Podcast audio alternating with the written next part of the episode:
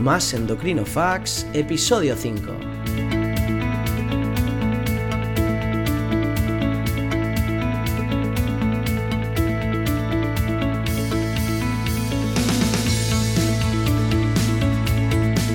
Bienvenidos a Más Endocrino Fax, el programa en el que resolvemos dudas sobre endocrinología y nutrición si quieres hacer alguna pregunta sobre tiroides, diabetes, nutrición, hormonas o cualquier tema relacionado con la salud, puedes preguntarme en masendocrino.com barra contacto y estaré encantado de responderte en el podcast.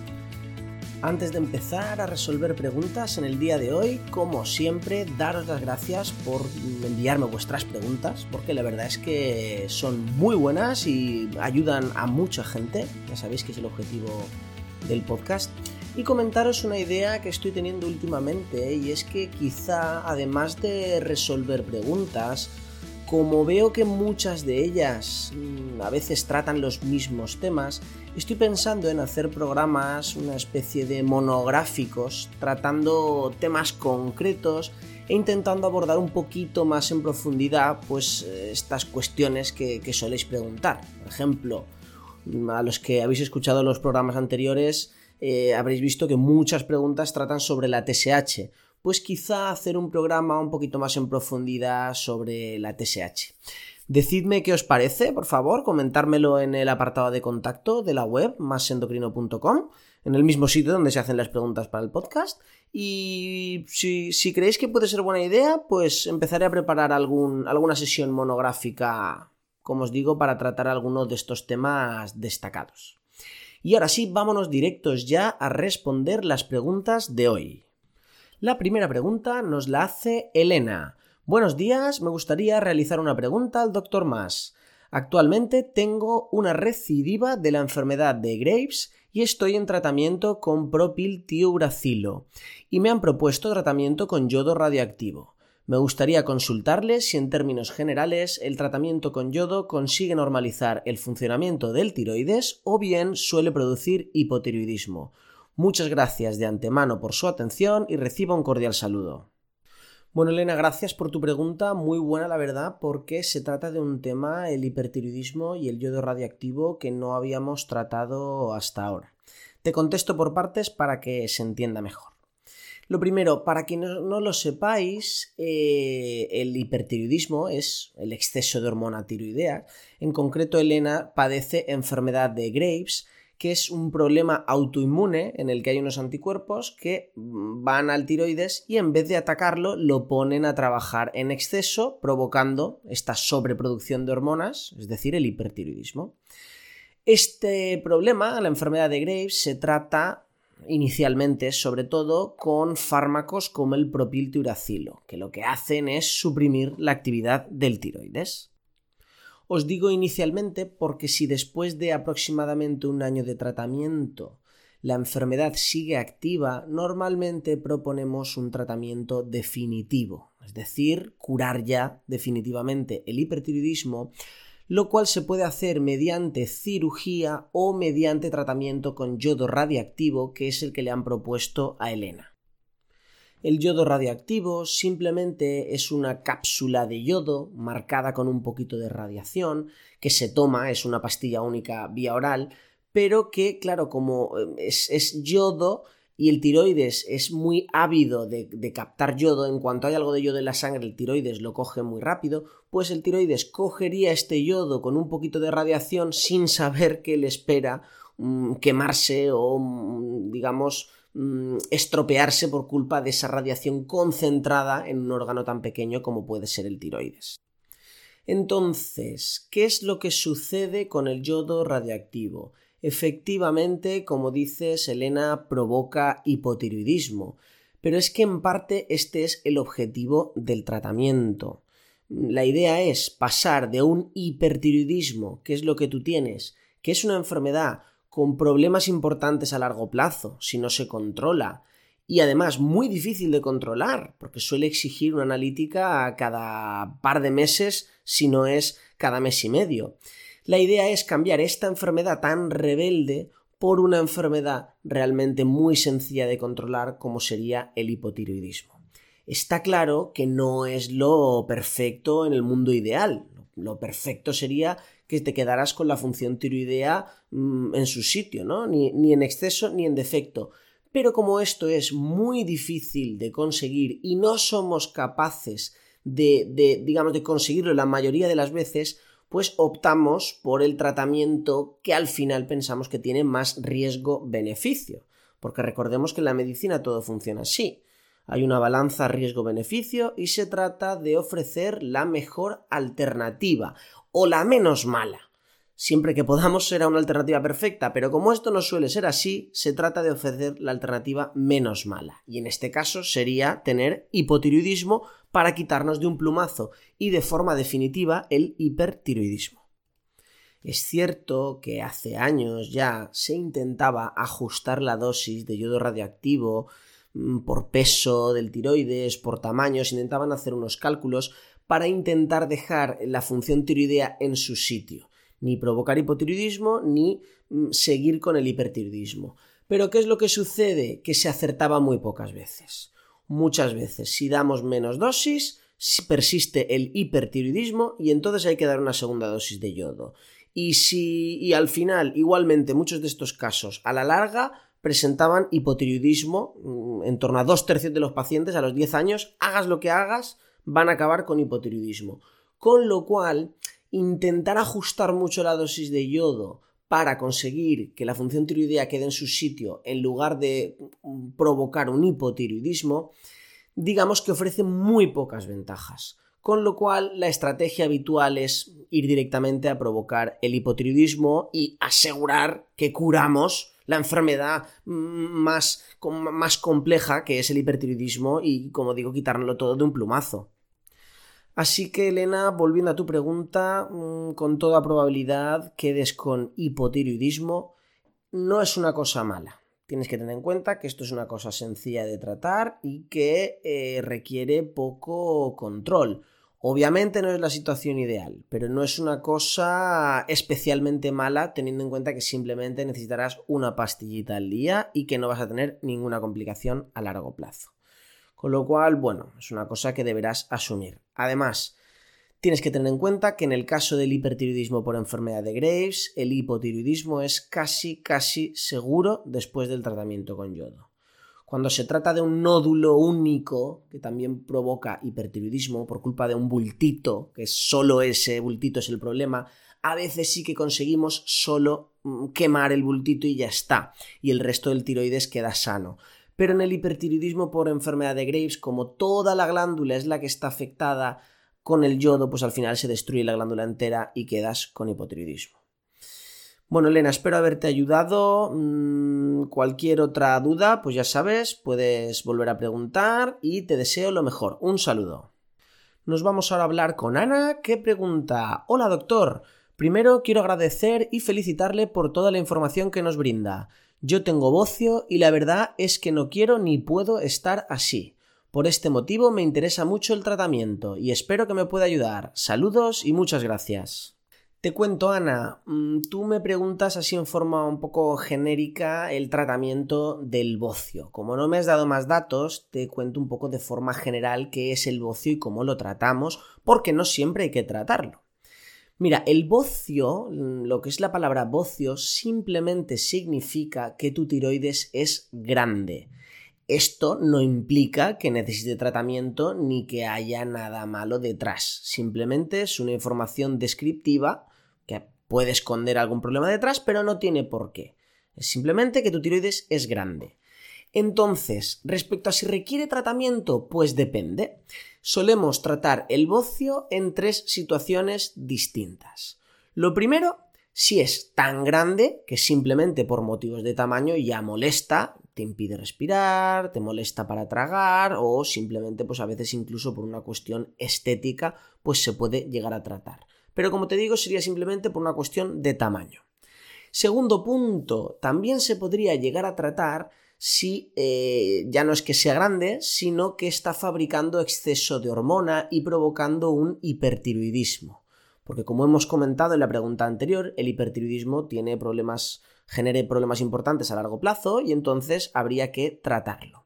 En este caso, el tratamiento pues, podría ser con yodo radioactivo, como le habían propuesto a la paciente anterior, o también podría ser mediante cirugía, la cual pues casi es obligatoria, sobre todo si el bocio es muy muy grande, no se puede tratar con yodo radioactivo y habría que tratar con cirugía. Y luego el otro motivo eh, por, por, el que sería necesario tratar el bocio es si se trata de un bocio nodular, es decir, con bultos, con nódulos, y alguno de estos nódulos pensamos que pueda ser maligno, bien porque lo hayamos pinchado y el resultado de la punción nos diga que parece maligno, o bien porque el resultado de la punción sea dudoso o indeterminado, pero el contexto nos sugiera, bien por las características ecográficas o, o por la velocidad de crecimiento o por lo que sea, pues que sospechemos que es maligno o que tengamos unas dudas razonables. Con lo cual, si padeces alguno de estos tres problemas, o bien el bocio es muy grande, o tus hormonas están muy altas, tienes hipertiroidismo, o bien tienes algún nódulo con sospecha de ser maligno, pues en este caso necesitarás tratamiento que, como te digo, pues se puede hacer mediante radioyodo o mediante cirugía.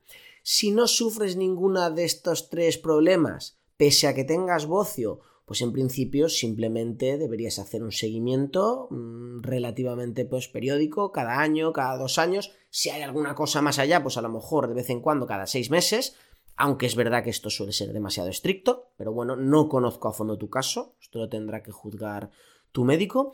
Pero como te digo, no tienes nada de qué preocuparte si no sufres ninguna de esas tres situaciones, ya que solo necesitarías un seguimiento. Nada más, Ana, espero que te vaya muy bien, un saludo. Y ahora nos vamos con la pregunta de Manuela, esta es cortita, que me dice, doctor, hace ocho días me operaron del tiroides y las tiritas todavía no se me han caído.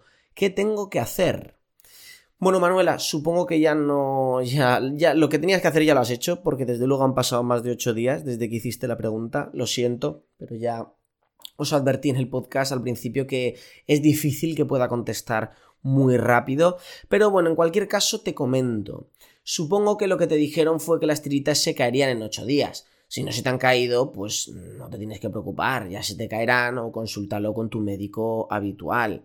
En principio, si no, si la herida no tiene mal aspecto, no te duele, no sangra, no está roja por alrededor y sobre todo si no tienes fiebre, es decir, si no tienes ningún síntoma ni ningún signo de que pueda estar pasando algo malo, tú te encuentras bien y simplemente es que no se te han caído las tiritas, pues no te preocupes en absoluto. Coméntalo con el médico en la próxima visita y nada más.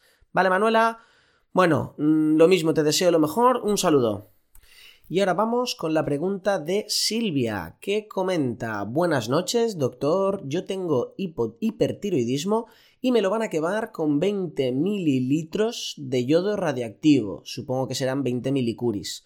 Pero tengo miedo de que me vaya a dar hipotiroidismo. Mi pregunta es si es verdad qué sucede o cómo lo puedo evitar.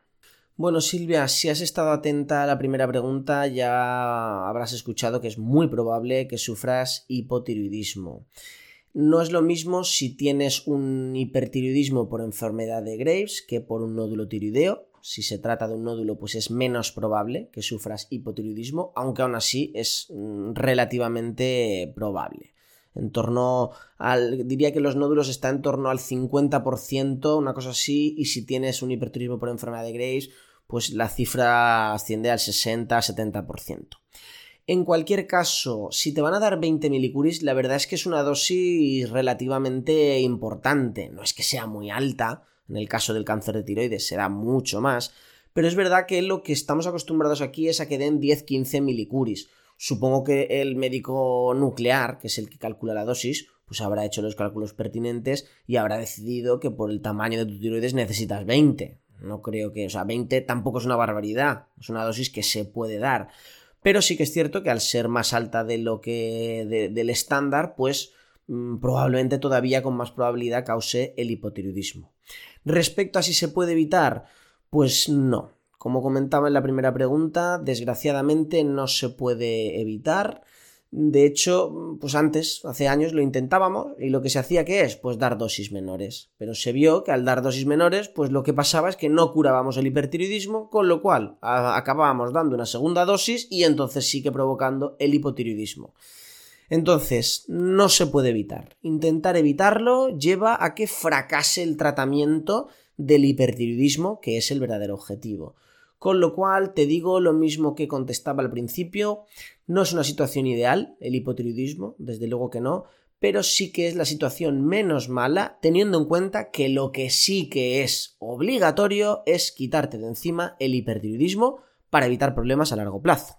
Antes no lo he comentado, pero sobre todo uno de los problemas que causa es a nivel óseo, osteoporosis, y no le deseo una fractura a nadie, sobre todo de cadera, y el otro problema también es que puede afectar al corazón, provoca arritmias y a partir de determinada edad, pues esto también puede ser muy molesto.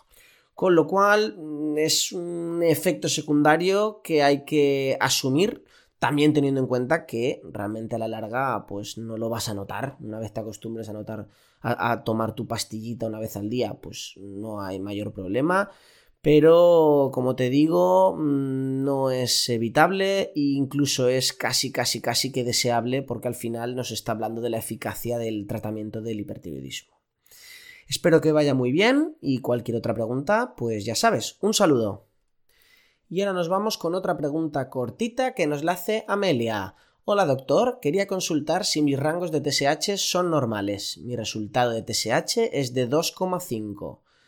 Eh, bueno, Amelia, mm, sí, efectivamente son normales. Mm, si has estado atenta a los programas previos, eh, sabrás que la TSH normal habitualmente oscila entre 1 y 5 aproximadamente y depende bastante de la edad.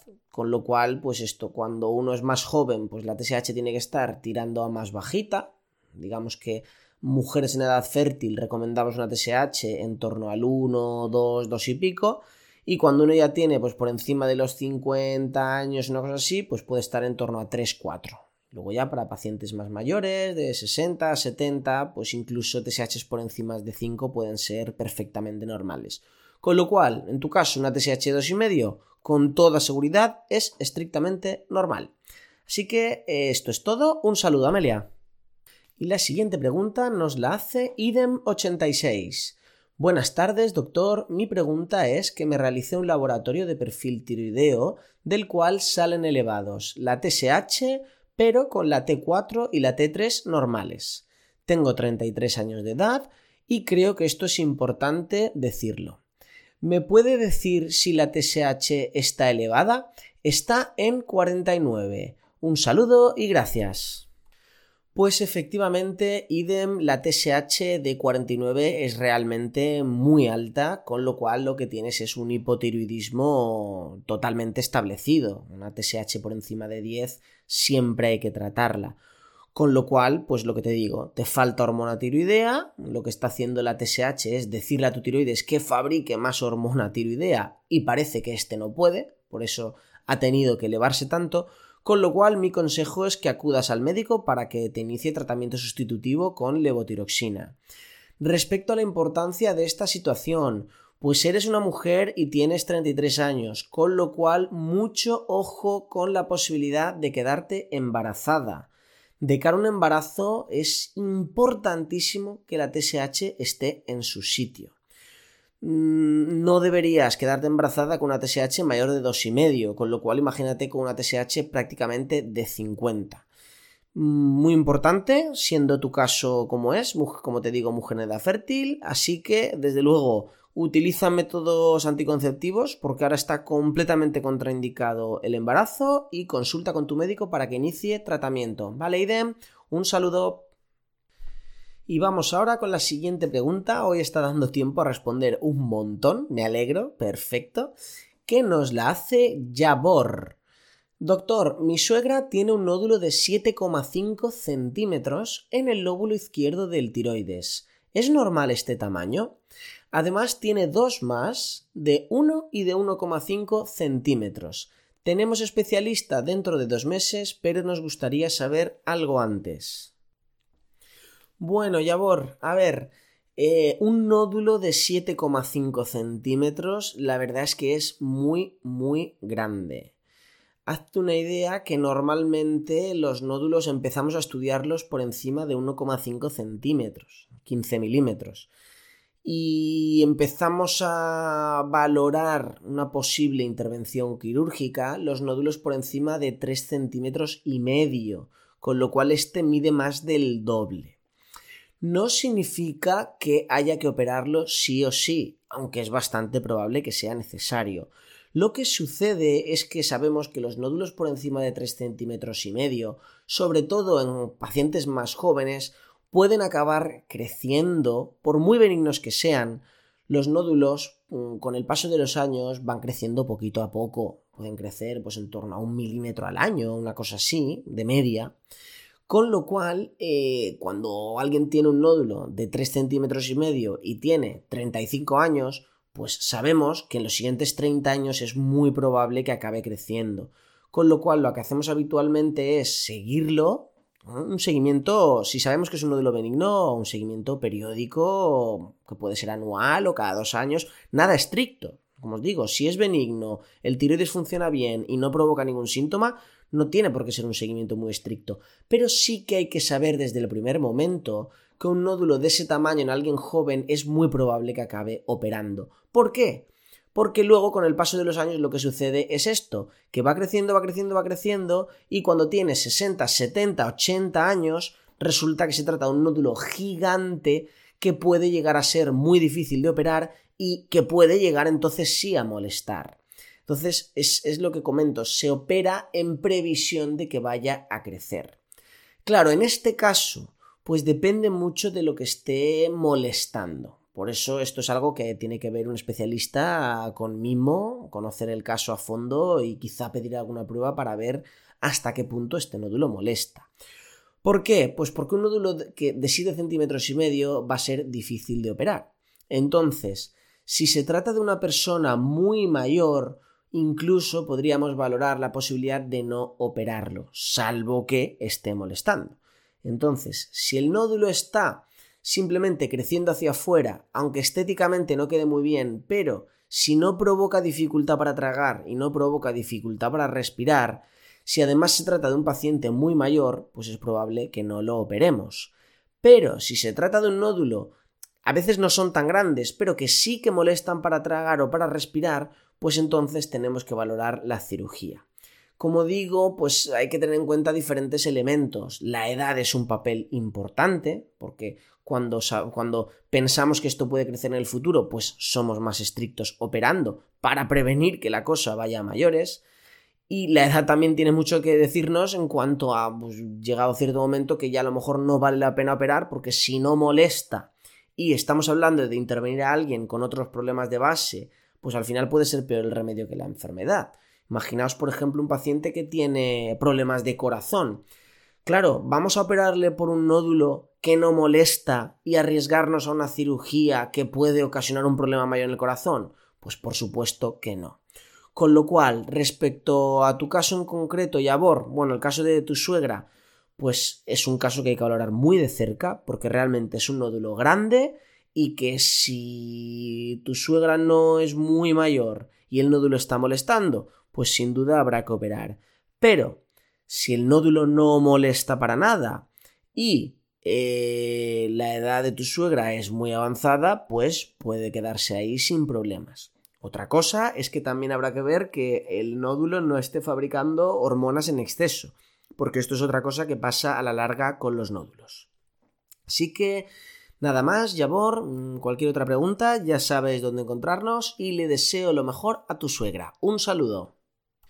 Y vámonos ya con la última pregunta para que no se nos alargue demasiado el programa, que bueno, también es realmente es una pregunta cortita, que nos la hace Ixan.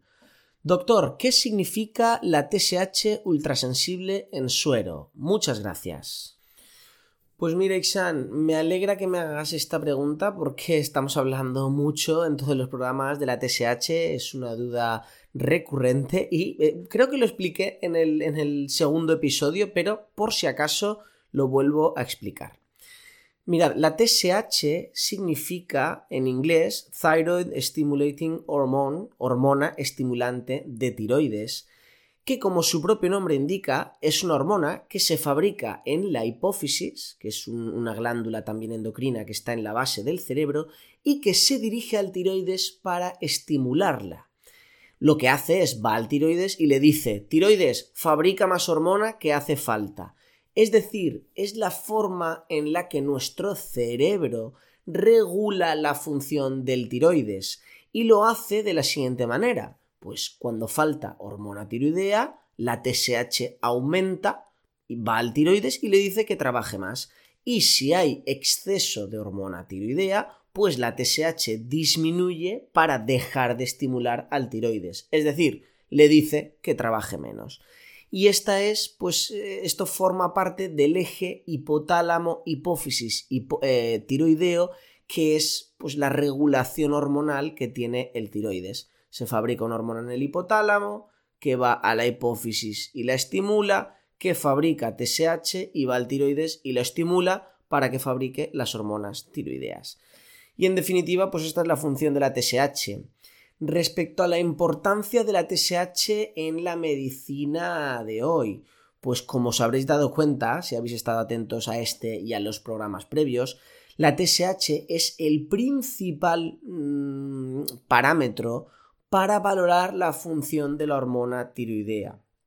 Porque podríamos preguntarnos, ¿y por qué no utilizamos las propias hormonas tiroideas en sí, la T4 y la T3?